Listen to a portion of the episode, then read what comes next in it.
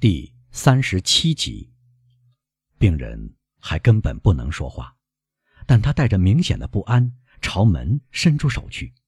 当戴斯倾听着，而且听到了监狱看守的脚步声。快七点了，当戴斯一直没有闲工夫去计算时间。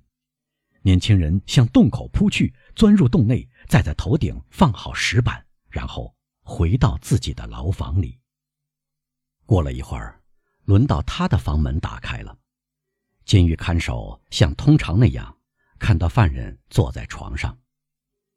他一转过背，脚步声刚消失在走廊里，惴惴不安的当泰斯没想到吃饭，便又钻进刚才回来的那条通道，用头顶起石板，回到神父的牢房。神父已经恢复知觉，但他一直躺在床上。毫无生气，软弱无力。我本来以为看不到您了。他对当戴斯说：“为什么？”年轻人问：“您以为会死吗？”没有，不过一切都准备好了，您可以逃走。我以为您会逃走。激愤的红晕呈现在当戴斯的双颊上。丢下您，他嚷道：“您当真认为我会这样做吗？”现在，我看到我想错了。病人说：“啊，我多么虚弱，多么精疲力竭，像散了架似的。要鼓起勇气。”您的气力会恢复的，当戴斯说。他坐到法里亚的床边，握住神父的手。神父摇摇头。上一次，他说，发作持续了半小时，然后我感到饿，独自爬了起来。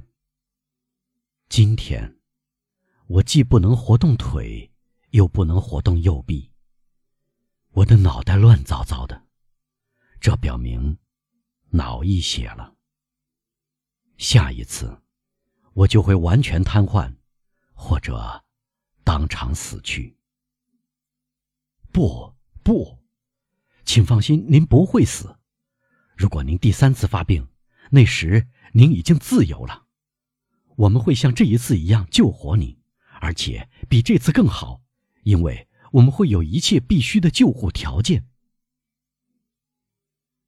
我的朋友，老人说：“别搞错了，刚过去的这次发病，已经判决了我无期徒刑。要逃走，就必须能走路。那么，我们再等一星期，一个月，两个月，要是非如此不可的话，这期间。”您的气力会恢复过来，我们逃走，一切都准备好了，我们可以自由选择逃走的时间和机会。一旦您感到有足够的气力可以游泳时，那么这一天我们就执行我们的计划。我再也不能游泳了，法里亚说。这条手臂已经瘫痪，不是瘫痪一天。而是永远瘫痪。请来抬一下他，您就会看到他沉甸甸的。年轻人抬起那条手臂，手臂麻木的落下来，他发出一声叹息。现在您相信了是吧，埃德蒙？法里亚说：“请相信我，我知道我说的话。自从……”我受到这种病的第一次打击以来，我就不断的进行思索。我一直等待发病，因为这是家族遗传的病。我的父亲在第三次发病时死去，我的祖父也是这样。给我配制这种药水的医生不是别人，正是有名的卡巴尼斯。他预言。我有同样的命运。这个医生搞错了，当戴斯大声说：“至于您的瘫痪，这难不倒我，我会把您扛在肩上，我拖住您游泳。”孩子，神父说：“您是水手，您会游泳，因此您应该知道，负载这样重的人在海里游不了五十寻。别再任凭自己胡思乱想了。”连您高尚的心灵也不会相信这种想法，因此我就留在这里，直至我解脱的那一刻敲响。如今我的解脱之时，只能是死亡的时刻。至于您，逃走吧，动身吧，您年轻、灵活、强壮，别担心我。我取消您的诺言，好吧，当戴斯说。那么我呢？我也留下来。然后他站起来，向老人庄严的伸出一只手。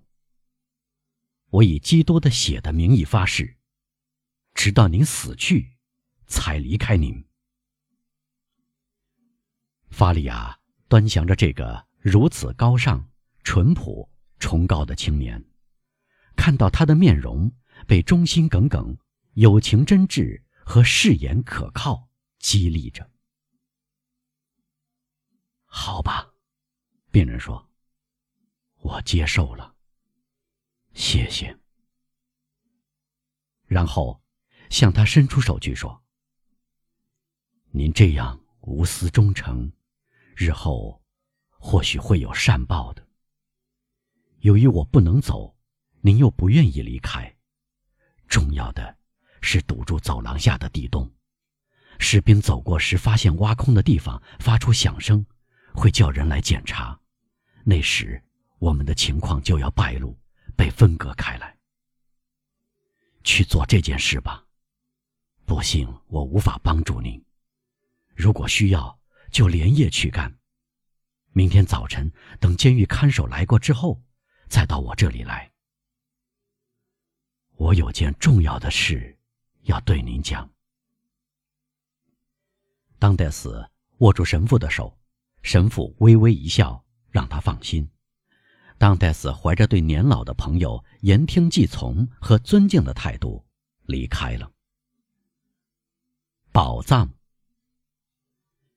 当当泰斯第二天早上回到他的难友的牢房里时，他看到法利亚坐着，面容安详，在从狭窄的牢房窗口射进来的光线下，他用左手，读者记得，只有这只手还能使用，捏住一张打开的纸，由于通常卷成一小卷，留下圆筒的形状，难以摊平。他一声不吭，把纸递给当泰斯。这是什么？当泰斯问。仔细瞧瞧，神父微笑着说：“我细看过了。”当泰斯说：“我只看到一张烧掉一半的纸，上面用一种奇特的墨水写着一些哥特体的文字。”我的朋友，法利亚说：“现在我可以向您和盘托出，因为我已经考验过您。这张纸。”是我的宝藏。从今天开始，这个宝藏的一半属于您。当戴斯的额角上冒出一片冷汗。直到这一天，而且这段时间多么长呢？他始终避免同法里亚谈起这个宝藏，这是他被说成发疯的根源。这种疯狂压抑着可怜的神父，出于本能的体贴。埃德蒙不想触动这根痛苦的、颤动的心弦，而法利亚在这方面也保持缄默。当泰斯把老人的沉默看作理智恢复。今天，法利亚经过一场死里逃生的发病，吐出这几个字，似乎预示着精神错乱又严重复发了。您的宝藏。当泰斯期期艾艾地说。法里亚露出微笑。是的，他说。从各个方面来看，您的心地都很高尚，埃德蒙。从你脸色的苍白和身上的颤抖，我明白此刻您心里的想法。不，请放心，我不是疯子。这个宝藏是存在的，当泰斯。如果我不能拥有它，就由您来拥有。以前没有人愿意听我的话，也不愿相信我的话，因为他们认为我是疯子。而您呢？您应该相信我不是疯子。听我说，如果您愿意听完我的话，您便会相信我。哎，埃德蒙心里想，他又犯病了，我就差碰上这件倒霉事了。然后大声对法利亚说：“我的朋友，您发病以后大概很疲倦了。”难道您不想休息一下？明天，如果您愿意，我会倾听您的故事。但今天，我只想给您照料。况且，他微笑着继续说：“一个宝藏对我们来说，是那么迫切吗？”非常迫切，埃德蒙。老人回答：“谁知道明天，也许后天，是否会第三次发作？”请想想那时，一切都完了。是的，确实如此。我时常苦中作乐的想着，这些财富，这笔钱，能使十户人家发财。然而，由于那些迫害我的人，而白白丢掉了。这个想法使我很想复仇。我在牢房的黑夜中和囚禁的生活的绝望中。慢慢品味复仇的快意，但如今，我由于爱您而宽恕了世界。既然我看到您年富力强、前程似锦，既然我想到这个秘密一旦发现，你会从中获得大富大贵，我就因担心延误而发抖，我就因担心不能保证像您这样品格高尚的人占有埋藏着的奇珍异宝。而哆嗦。埃德蒙叹息着扭过头去。你固执己见，不肯相信埃德蒙。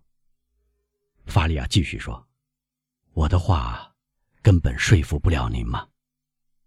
我看您需要证据。那么，请看这张纸。